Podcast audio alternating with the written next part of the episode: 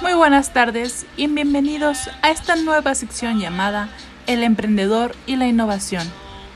Mi nombre es Daniela Desiree Muñoz Gonzaga. Estoy estudiando la carrera de Ingeniería en Gestión Empresarial. Tengo 20 años y al día de hoy en esta sección me gustaría hablarles sobre un tema muy interesante llamado lluvia de ideas o también llamado brainstorming. Eh, En esta sección les hablaré sobre lo que es, qué consiste, cómo se elabora, cómo se utiliza, los tipos y técnicas que existen en la lluvia de ideas. Acompáñame a desglosar este tema tan interesante en este nuevo podcast. Primeramente hablaremos sobre lo que es la lluvia de ideas. Y pues la lluvia de ideas, o también llamada brainstorming, tormenta de ideas, es una técnica de grupo para generar ideas nuevas, originales, en un ambiente relajado de trabajo. Como dato curioso, esta herramienta fue creada en el año 1941 por Alex Osborne. Este fue creado cuando su búsqueda de ideas creativas resultó en un proceso interactivo de grupo no estructurado de lluvia de ideas, que generaba más y mejores ideas que la que aportan los di- individuos de una manera independiente. También podemos definir que la lluvia de ideas es una técnica utilizada en el trabajo de equipo para generar nuevas ideas o solucionar un determinado problema. Ahora pasaremos a la pregunta ¿cómo se utiliza la lluvia de ideas? La lluvia de ideas se debe utilizar cuando hay un problema o hay una necesidad de liberar la creatividad en los equipos generar un número extenso de ideas, involucrar a todos los miembros del grupo en este proceso e identificar oportunidades para mejorar el equipo en, las soluciones de la problemática que poseen. Ahora, ¿cómo se utiliza la lluvia de ideas? Bueno, la lluvia de ideas eh, se puede utilizar de tres maneras. No estructurada, que es un flujo libre o estructurada, es decir, en círculo, o silenciosa, lluvia de ideas de una manera escrita. Vamos a definir bien la no estructurada, que es de flujo libre. Tiene siete pasos primordiales. El primero sería escoger a alguien que sea fácil de y rápido de apuntar las ideas de los demás miembros del equipo. También escribir en un tablero una frase que represente el problema a discutir. Escribir cada idea pero con el menor número de palabras posibles, sintetizar la idea principal. Establecer un límite de tiempo aproximadamente de 20 a 25 minutos. Fomentar la creatividad, es decir, podemos construir una idea sobre las ideas de los demás miembros revisar la lista para verificar la comprensión y eliminar las duplicaciones de ideas existentes. Eh, llegar a un consenso sobre los problemas que parecen redundantes o no importantes. Ahora pasaremos a la estructurada, es decir, en círculo. Tiene las mismas metas que la lluvia de ideas no estructuradas, sin embargo la diferencia consiste en que cada miembro del equipo presente sus ideas en un formato ordenado. Puede ser de derecha a izquierda, de, dere- de izquierda a derecha, no hay problema. Sin embargo, es- si un miembro del equipo cede su turno, eh, en caso de que no tenga alguna idea disponible en este momento en que sea su turno. Y por último tenemos a la silenciosa, que es una lluvia de ideas pero de manera escrita, como ya lo hemos dicho. Es similar a las anteriores, sin embargo, en esta las participantes deben registrar con un papel y pluma sus ideas de una manera silenciosa. Cada participante pone su hoja en la mesa, la cambia por otra hoja de papel. Cada participante puede entonces agregar otras ideas relacionadas o pensar en nuevas Este proceso puede durar aproximadamente unos 30 minutos y permite a los participantes construir sobre las ideas de los demás y así pues evitar conflictos de una manera verbal entre los mismos. En lo personal, si yo usara una lluvia de ideas en mi equipo, me gustaría muchísimo usar, eh, me gustaría utilizar la técnica silenciosa, ya que en lo personal yo me concentraría más en mis propias ideas en vez de estar hablando y al mismo tiempo estar eh, escuchando a los demás. Un consejo para la construcción o interpretación de la lluvia de ideas es hacer una lista de las ideas que pueden ser criticadas, editadas o duplicadas y clasificarlas de la más importante a la menos importante. También soluciones creativas para problemas basados en, en las contribuciones de cada miembro. Ahora, la lluvia de ideas tiene ciertas características. Por ejemplo, debe tener un moderador. Eh, la lluvia de ideas, mm, esta es la figura encargada de escribir todas las ideas en lugar de, de que todas las vean, de manera un ambiente ameno y organizado. Esta persona, el moderador, debe tener capacidad de liderazgo, tener mente abierta y ser tolerante con todos los miembros del equipo. Otra característica también puede ser el marco temporal ah, definido de la lluvia de ideas. La tormenta de ideas puede desarrollarse en un tiempo aproximadamente de 60 a 90 minutos.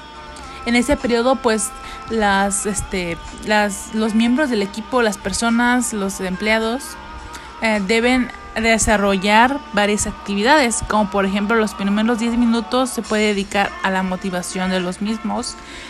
En, en dependencia de la cantidad y calidad de los participantes se destinan 20 a 30 minutos a la generación de las ideas y el tiempo que reste la pueden utilizar para analizar los las ideas que aportan las personas y las combinaciones de ideas que se pueden hacer. Ahora, otra característica es el límite de participantes que debe de haber en un brainstorming. Debe haber aproximadamente entre 10 a 15 personas. ¿Pero por qué? De ser un grupo mayor existe la probabilidad de que se pierdan o sean muy repetitivas las ideas. Entonces, em, otra característica puede ser ah, centralizar perfectamente el objetivo al que queremos llegar. Cuando usemos una lluvia de ideas, debemos asegurarnos de que el debate o la problemática se centre en una sola pregunta.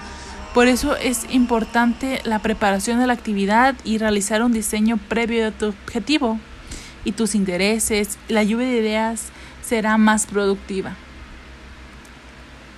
Ahora vamos a decir los tipos de lluvias de ideas que hay. Existe el tipo directo, que es la más popular. Solo tiene que definir el tema a discutir. Luego se la pasa a la contribución de las ideas. Ahora, tenemos el inverso. Este se trata de generar ideas desde un plano opuesto. La lluvia de ideas inversa se trata de aportar ideas que sean contrarias al asunto que se quiere discutir en el debate. Eh, por ejemplo, mm, supongamos que mi interrogante es cómo lograr que un determinado producto se venda fácil en el mercado. Entonces las ideas que el equipo debe generar deben ser enfocadas a aquellos elementos que harán del producto un fracaso de la venta, con el fin de hacer lo contrario. Entonces, otro sería el individual. Con esta tipología es que cada empleado, cada trabajador, cada integrante del equipo genere sus propias ideas, que las genere de una manera independiente, individual y al final así compararlas con el resto de los miembros. También tenemos la estrella y pues esta es donde se escribe en, en el medio la problemática que se va a debatir Y en los picos de la estrella vamos a situar las preguntas como por ejemplo dónde, cuándo, cómo, quién, por qué. Y también podemos agregar otras preguntas que sean que se pueden sacar provecho para el, el tema que se va a debatir. También por último tenemos el finger storming. Y esta pues se trata de escoger algún personaje público famoso, como sea, y pero que todos conozcan. Y luego cada participante debe pensar en cómo esta personalidad o celebridad va a solucionar la problemática. En lo personal creo que el, el de Finger, Storming y Estrella son muy dinámicas y me gustaría emplearlas en un futuro. Las técnicas de lluvias de ideas puede ser la definición. Eh, por ejemplo, cuando quieras definir tu problemática debe ser sencilla y clara. Son técnicas que se aplican en la primera fase de la actividad y en la que solo el participante, ah, es decir, el mo- moderador, las puede decir al principio. La ideación, ah, pues es generar ideas. am, estas, esta es la técnica que se debe emplear para que aparezcan con mayor facilidad. Con alguna estimulación, la parte visual del cerebro con otras partes pues asociadas a la combinación de palabras. También tenemos por último la técnica del análisis. Es cuando las técnicas de análisis am, nos ayudan en la lluvia de ideas y con ellas podemos organizar, clasificar, interpretar o seleccionar las ideas más oportunas o más pertinentes. Ahora, vamos a hablar sobre cómo hacer una lluvia de ideas. Se define en unos cinco pasos. No es muy difícil. El primer paso es definir el tema. Debe ser un, un tema claro, conocido, es el punto de partida y para la técnica, para que esta técnica de brainstorming funcione, es fundamental que sea precisa desde el inicio, sea identificable, que todos la reconozcan, que, que todos sepan de esta problemática. Segundo, establecer el rol de los participantes.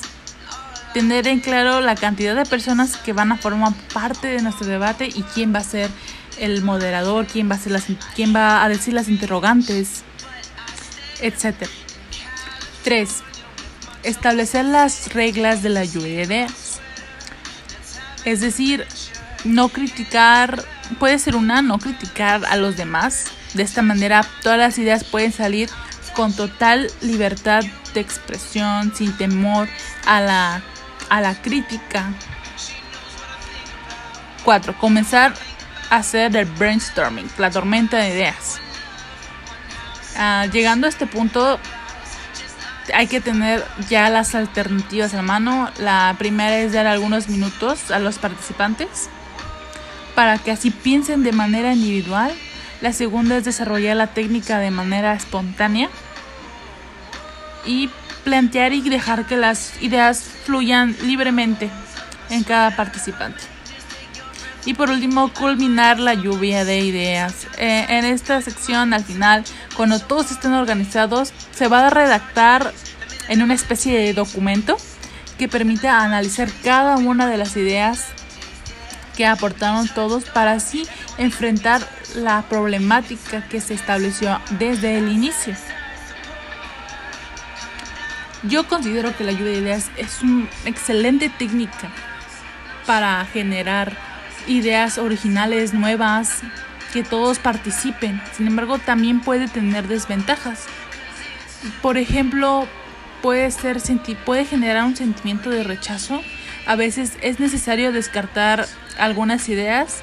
Entonces, las personas pueden sentir que su participación no es la mejor o que puede disminuir su participación, ya no van a querer aportar.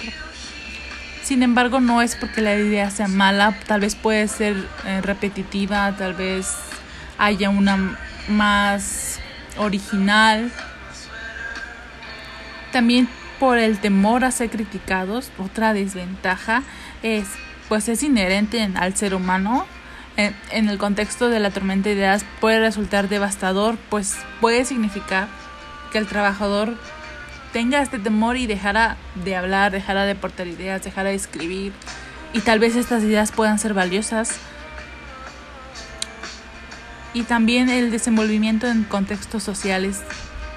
Mm, aquellos que tienen problemas con este contexto de socialización pueden sufrir un bloqueo personal y puede resultar la capacidad de su potencial ser reducida por debajo de lo que se espera o de lo debajo de lo que puede dar.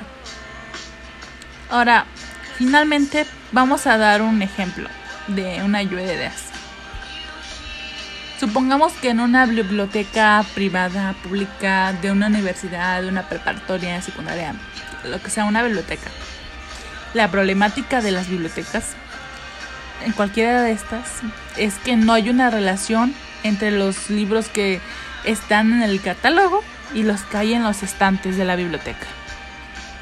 Entonces, eh, lo que el equipo quiere hacer, el trabajo, es mejorar la biblioteca. Entonces, mm, el, el problema es que el sistema de devoluciones ah, no es efectivo, los libros no se encuentran en tal vez en posiciones correctas dentro de la biblioteca y no existe un sistema adecuado para reclamar los libros. Entonces, ante estas dificultades, ante estos problemas, vamos a establecer soluciones mediante la lluvia de ideas. En este caso, lo haré de manera individual. Primeramente, considero que una creación de una estantería dedicada especialmente a libros que son devueltos en un, en un preciso día.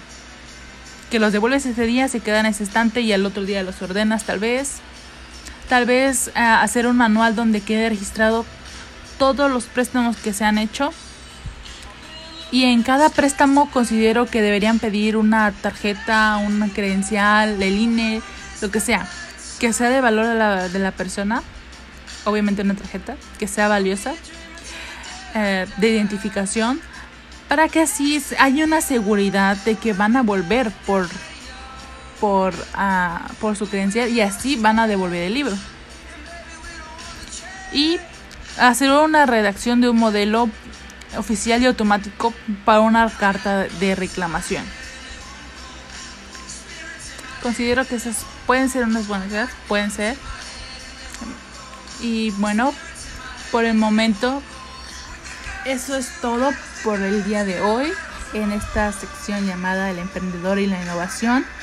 Fue un gusto hablarles sobre este interesante tema llamado brainstorming o lluvia de ideas. Espero en un futuro poder usarla e implementar todas las técnicas y clasificaciones de brainstorming que hablamos hoy. Considero que es muy buena, muy, muy sencilla, eh, es fácil de organizar y de realizar y creo que genera muy buenas ideas cuando hay un grupo grande. Mucho gusto por, por estar aquí, gracias por estar aquí. Mi nombre es Daniela Isra Muñoz Gonzaga, nos vemos.